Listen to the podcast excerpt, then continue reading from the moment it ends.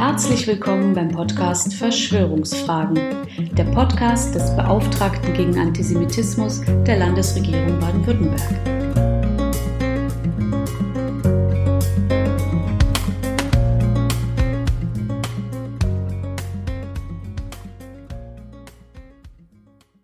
Da wir heutigen mit meist bewegten und tönenden Bildern überschwemmt werden, können wir die Wirkung von Gemälden für vergangene Generationen oft nur noch erahnen. Heute möchte ich Ihnen jedoch von einem Bild erzählen, das ich auch in seinen Varianten und seiner immer noch anhaltenden Wirkungsgeschichte für das bedeutsamste Werk der deutschen Malerei halte. Denn an diesem einen Gemälde verdichten sich Höhen und Tiefen der deutschen Sprache und Kultur, Bildung und Rassismus, Semitismus und Antisemitismus, der entstehende Dialog von Judentum und Christentum, mutiger Realismus und die Gefahren des Platonismus. Ich werde versuchen zu zeigen, dass man auch ohne jeden Funken eigener Religiosität oder Spiritualität die westliche Kultur Zeit und Zukunft wissenschaftlich besser verstehen wird, wenn man dieses eine Bild begriffen hat. Die Rede ist von Der zwölfjährige Jesus im Tempel, veröffentlicht im August 1879 in München durch den jüdischen Kaufmannssohn Max Liebermann. Das Bild löste einen solchen antisemitischen Widerstand und Skandal bis in den bayerischen Landtag hinein aus, dass Liebermann es teilweise übermalen musste. Dabei würde man doch auf den ersten Blick vermuten, dass es gerade auch Christen begrüßen würden, wenn sich auch Juden respektvoll mit Jesus beschäftigen. Und tatsächlich fand und findet das Gemälde auch großes Interesse und auch Prinzregent Luitpold von Bayern besuchte Liebermanns Atelier in München. Was also war und ist hier los? Das Motiv des heranwachsenden Jesus im Tempel gehört zu den viel verbreiteten Motiven des Christentums. Denn die dahinterstehende Erzählung findet sich als einzige Kindheitsgeschichte Jesu nicht nur in außerkanonischen Schriften, sondern direkt bei Lukas. Demnach war die Familie Jesu als fromme Juden zu Pessach nach Jerusalem gepilgert. Dort verloren die Eltern Maria und Josef Jesus aus den Augen und fanden ihn nach drei Tagen im Tempel wieder, diskutierend mit den Schriftgelehrten. Hörerinnen dieses Podcasts und Leser dieses Blogs werden die Episode schon aus Folge 2 als ursemitisch kennengelernt haben. Denn in keiner anderen Religion und Kultur der damaligen Zeit war es üblich, dass auch der Sohn eines ärmeren Tekton, eines Zimmermanns oder Bauhandwerkers lesen und schreiben lernen konnte. Erst die Einführung des Alphabetes mit maximal 30 Buchstaben zunächst in die hebräische Religion hatte diese Bildungsexplosion möglich gemacht. Die jüdische Tradition verband dabei die erste Gründung eines Lehrhauses, einer Schule in Alphabetschrift mit dem Noahsohn Shem, mit Sem. Die semitischen Religionen wurzeln also nicht in einer angeblichen Menschenrasse, sondern in einem Medium, dem bis heute nach den ersten beiden Buchstaben des Hebräischen benannten Alphabet. Eine heute gültige, koschere Tora-Rolle bildet den Mittelpunkt des Kultes und besteht aus genau 304.805 Alphabetbuchstaben. Sie ist, wie auch der erwachsene Jesus später bekräftigte, nur gültig, wenn auch der kleinste Buchstabe, das Jod, Jota, stimmt. Nicht nur eine kleine Schicht, sondern idealerweise alle Heranwachsenden sollten daher das Lesen und Schreiben lernen. So wurde das Judentum zur weltweit ersten Schrift- und Bildungsreligion. Ja, auch der Begriff der Bildung selbst ist aus dem ersten Buch der Tora abgeleitet worden. 1. Mose 1.27 Und Gott schuf den Menschen zu seinem Bilde, zum Bilde Gottes schuf er ihn und schuf sie als Mann und Frau. Doch in den ersten Jahrhunderten nach Christus und der Zerstörung des Jerusalemer Tempels durch die Römer trennten sich die Wege beider Religionen. Die rabbinischen Ausleger lehnten Jesus als Messias ab, spekulierten über seine Herkunft von einem römischen Besatzer namens Panthera und von seinem Missbrauch des Gottesnamens in der Toledot Jeschow. Zunehmend griechisch, später auch lateinsprachige Christen wiederum beschuldigten Juden des Gottesmordes. Vergleiche Folge 6 deuteten die Zerstörung von Jerusalem als göttliche Strafe und nutzten das Judentum zunehmend als Negativfolie, um Jesus zum Leuchten zu bringen. Unter dem Einfluss des Platonismus wurde der jüdisch-orientalische Handwerkersohn zur absoluten Idee, zur Einwohnung des ewigen Gottes in die dem Satan verfallene Welt des Höhlengleichnisses. Der jüdische Junge mit sicher brauner Haut wurde im platonischen Christentum zum schneeweißen, später gar arischen Pantokrator, Allherrscher, für den das zerstörte Jerusalem gewissermaßen nur der Trittstein zur künftigen White Power bildete. Entsprechend dominierte in den christlichen Gemälden zum kindlichen Jesus im Tempel der Kontrast. Hier der weiße, erleuchtete Christus, dort die dunklen, verstockten jüdischen Schriftgelehrten. Die semitische Alphabetschriftbildung ist hier zum Vorwurf der vermeintlich angeborenen Schlauheit und Verschlagenheit geworden. Ein bedrückendes Beispiel dazu fertigte Albrecht Dürer um 1506. Bei ihm sind einige jüdische Schriftgelehrte nicht nur hässlich und nah am Tod, sondern geradezu teuflisch geraten. Jesus hat sich von ihnen bereits ab und nach innen gewandt. Die ursemitische Szene war antisemitisch umgedeutet worden. Dass der kleine Jesus drei Tage inmitten dieses Hasses im Tempel geblieben und überlebt haben soll, passt in keiner Weise zur Feindseligkeit, die hier gemalt wurde. Doch während das Christentum noch platonisch und antisemitisch geprägt blieb, begannen jüdische Gelehrte vorsichtig die negativen Abgrenzungen zu hinterfragen. Niemand Geringeres als der große Maimonides schrieb schon im 12. Jahrhundert, dass Gott selbst Jesus und den Propheten Mohammed des Islam gesandt habe, um den Noahbund des Regenbogens in aller Welt aufzurichten. Christen hielt er dabei durchaus eine Vergötzung des Christus vor, erkannte aber auch ihre Bewahrung der hebräischen Bibel an. Muslime wiederum lehrten nach seiner Einschätzung einen reineren Monotheismus, betrachteten jedoch die Bibel als verfälscht. Hier tauchen Ansätze eines interreligiösen Dialoges auf, der andere Religionen als Heilswege achtet, ohne die jeweiligen Unterschiede zu verleugnen. Es ist bezeichnend, dass diese wegweisende Deutung der nachjüdischen Religion in Europa verloren ging und nur in jüdischen Textsammlungen im Jemen überlebte. Einen späteren Höhepunkt erlebte die jüdische Jesusrezeption mit dem norddeutschen Rabbiner Jakob Emden, der im 18. Jahrhundert schrieb, dass, Zitat, Jesus der Welt eine doppelte Güte zuteil werden ließ. Einerseits stärkte er die Tora von Moses in majestätischer Art, und keiner unserer Weisen sprach jemals nachdrücklicher über die Unveränderlichkeit der Tora. Andererseits beseitigte er die Götzen der Völker und verpflichtete die Völker auf die sieben noachidischen Gebote, so dass sie sich nicht wie wilde Tiere des Feldes aufführten und brachte ihnen grundlegende moralische Eigenschaften bei. Christen sind Gemeinden, die zum himmlischen Wohl wirken und zur Dauerhaftigkeit bestimmt sind. Ihre Bestimmung ist zum himmlischen Wohl und die Belohnung wird ihnen nicht versagt bleiben. Zitat Ende.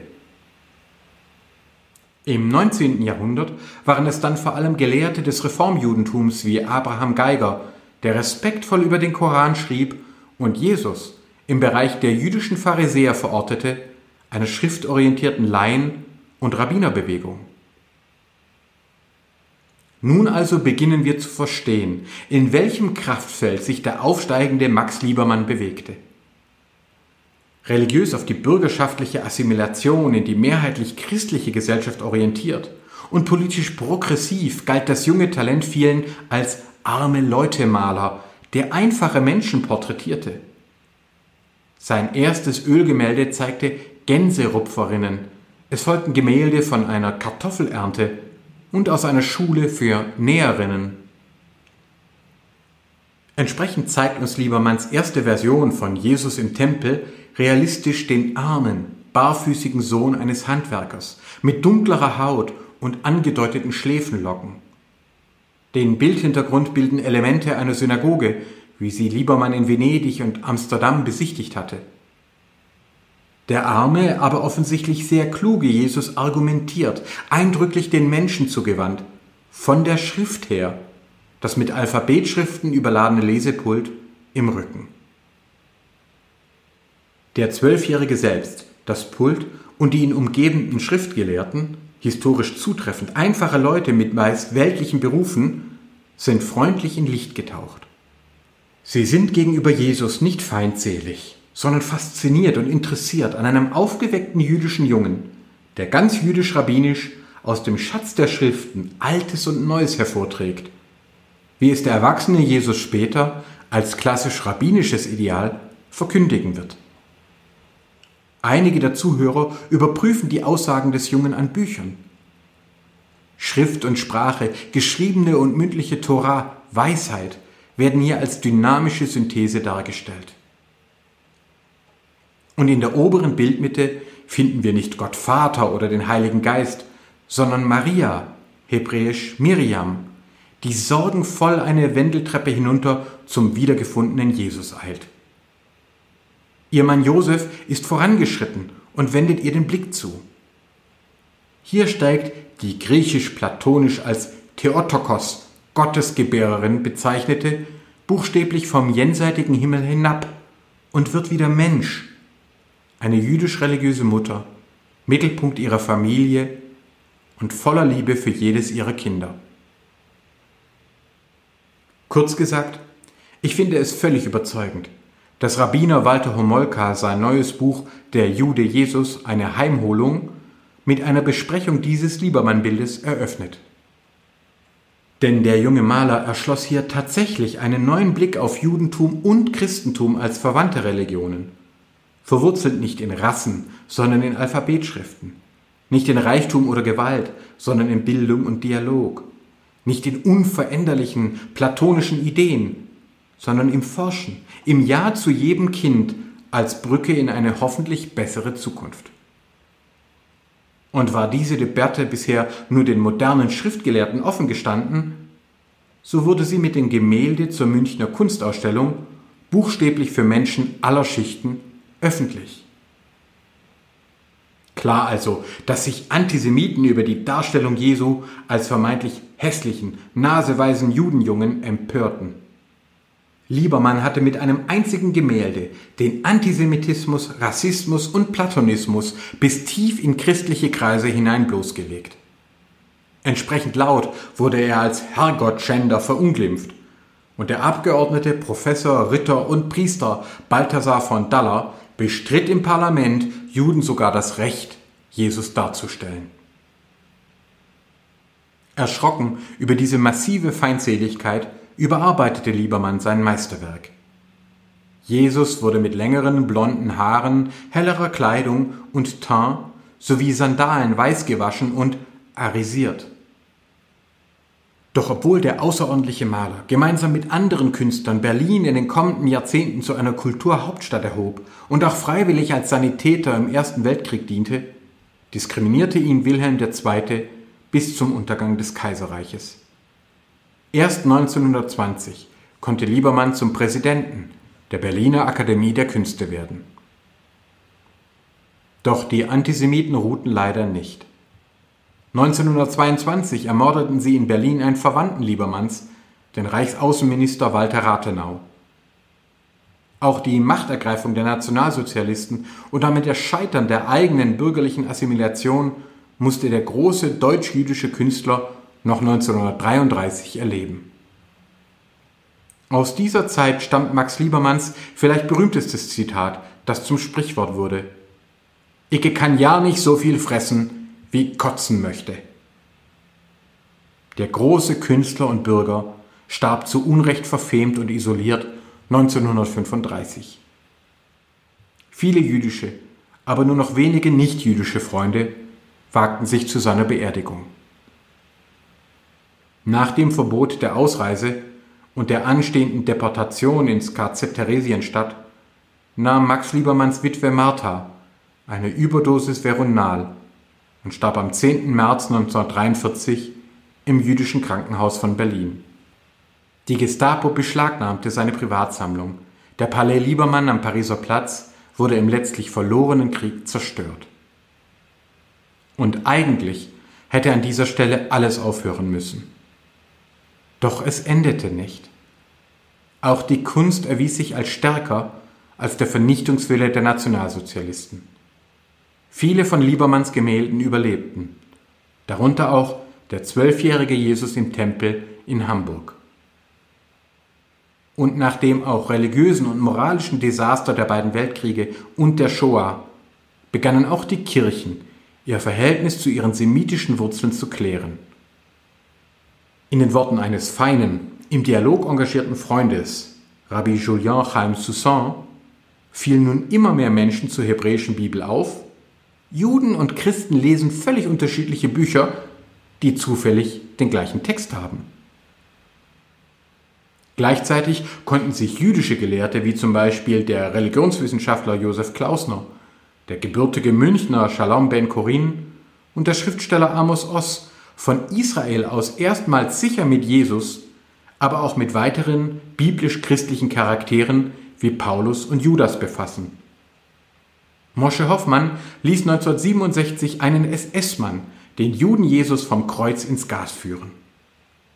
Ilana Levitan präsentierte 2020 einen leeren Häftlingsanzug an einem Stahlkruzifix unter dem Titel der ersten Gottesfrage Adam, wo bist du? Doch weitere große Würfe etwa über die Familie Noahs sowie über jüdisch-christliche Frauen wie eben Miriam Maria stehen immer noch aus. Zur Familie Noah ist immerhin der bemerkenswerte Film eines jüdischen Regisseurs mit Emma Watson in einer Hauptrolle erschienen. Juden, Christen, Anders und Nichtglaubende haben erst angefangen, einander über verbindende Personen zu entdecken. Längst bekennen auch Konzilien und Päpste die jüdischen Wurzeln Jesu. Brad H. Young veröffentlichte 2007 Meet the Rabbis, in dem Jesus im Kontext der anderen Rabbiner seiner Zeit vorgestellt, neu und frisch verstanden wird. Auch ein deutsch-evangelischer Theologe wie Guido Baltes kann heute ein bemerkenswertes Buch Jesus der Jude und die Missverständnisse der Christen nennen. Gefolgt von Paulus, Jude mit Mission, alter Glaube in einer veränderten Kultur. Das zu Zeiten Liebermanns unterdrückte ist Erkenntnis, Wissenschaft, teilweise schon Lehre und Praxis geworden. In gleich drei internationalen Erklärungen zum christlich-jüdischen Dialog haben zugleich jüdische Schriftgelehrte in den letzten Jahren ihrerseits große Schritte zu einer Anerkennung des semitisch reformierten Christentums und zu einem Miteinander der Religionen getan. Als herausragend dabei gilt die orthodox-rabbinische Erklärung zum Christentum, den Willen unseres Vaters im Himmel tun, von 2015. Maßgeblich geprägt durch den deutschen Rabbiner Jehoshua Ahrens hat diese auf Maimonides und Jakob von Emden aufbauende Erklärung zur jüdischen und noachidischen Sendung Jesu nicht nur internationale rabbinische Anerkennung gefunden. Sie hat darüber hinaus ganz neue Kapitel der interreligiösen Partnerschaft, gegenseitigen Akzeptanz und wissenschaftlichen Forschungen aufgeschlagen. Ich bin mir sicher, würde sich jeder und jede Religionsgelehrte unserer Zeit auch nur einmal ernsthaft mit diesem Text befassen, das Verständnis und Verhältnis der Religionen auf unserem kleinen blauen Planeten würde sich schlagartig verbessern. Als ermutigendes Beispiel aus neuester Zeit möchte ich den katholischen Theologen Norbert Reck nennen, der in seinem neuen Buch Der Jude Jesus und die Zukunft des Christentums über den Platonismus hinausweist, um den Riss zwischen Dogma und Bibel zu heilen. Aber auch für religiös völlig unmusikalische Menschen bietet Liebermanns Gemälde den Einblick in ein tieferes, crossmediales Verständnis unserer Zivilisation. Wir sehen im gemalten, semitisch-jüdischen Handwerkersohn Jesus die Auswirkungen durch eine überaus effiziente Informationstechnologie, das auf dem Sinai entstandene Alphabet. Durch diese Medienrevolution konnte die Teilnehmerzahl am Informationsaustausch enorm erhöht, dessen Inhalte gleichzeitig stabilisiert und dynamisiert, damit unfassbare Netzwerkeffekte erzielt werden. Zukunft konnte mehr und mehr über Herkunft triumphieren. Innerhalb von je fast zwei Jahrtausenden vor und nach der im Bild dargestellten Szene wurde die Hälfte der gesamten Menschheit alphabetisiert mit weiterhin schnell wachsender Tendenz.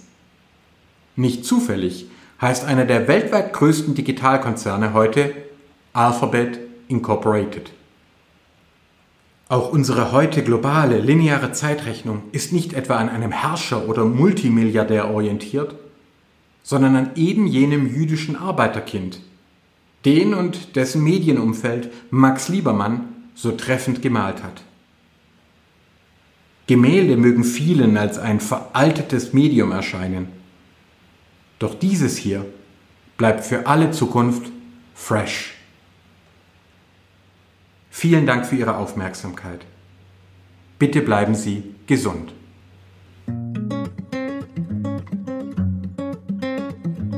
Haben Sie Fragen, Anregungen oder Ideen für weitere Themen? Dann schreiben Sie uns gerne unter beauftragter-gegen-antisemitismus.stm.bwl.de.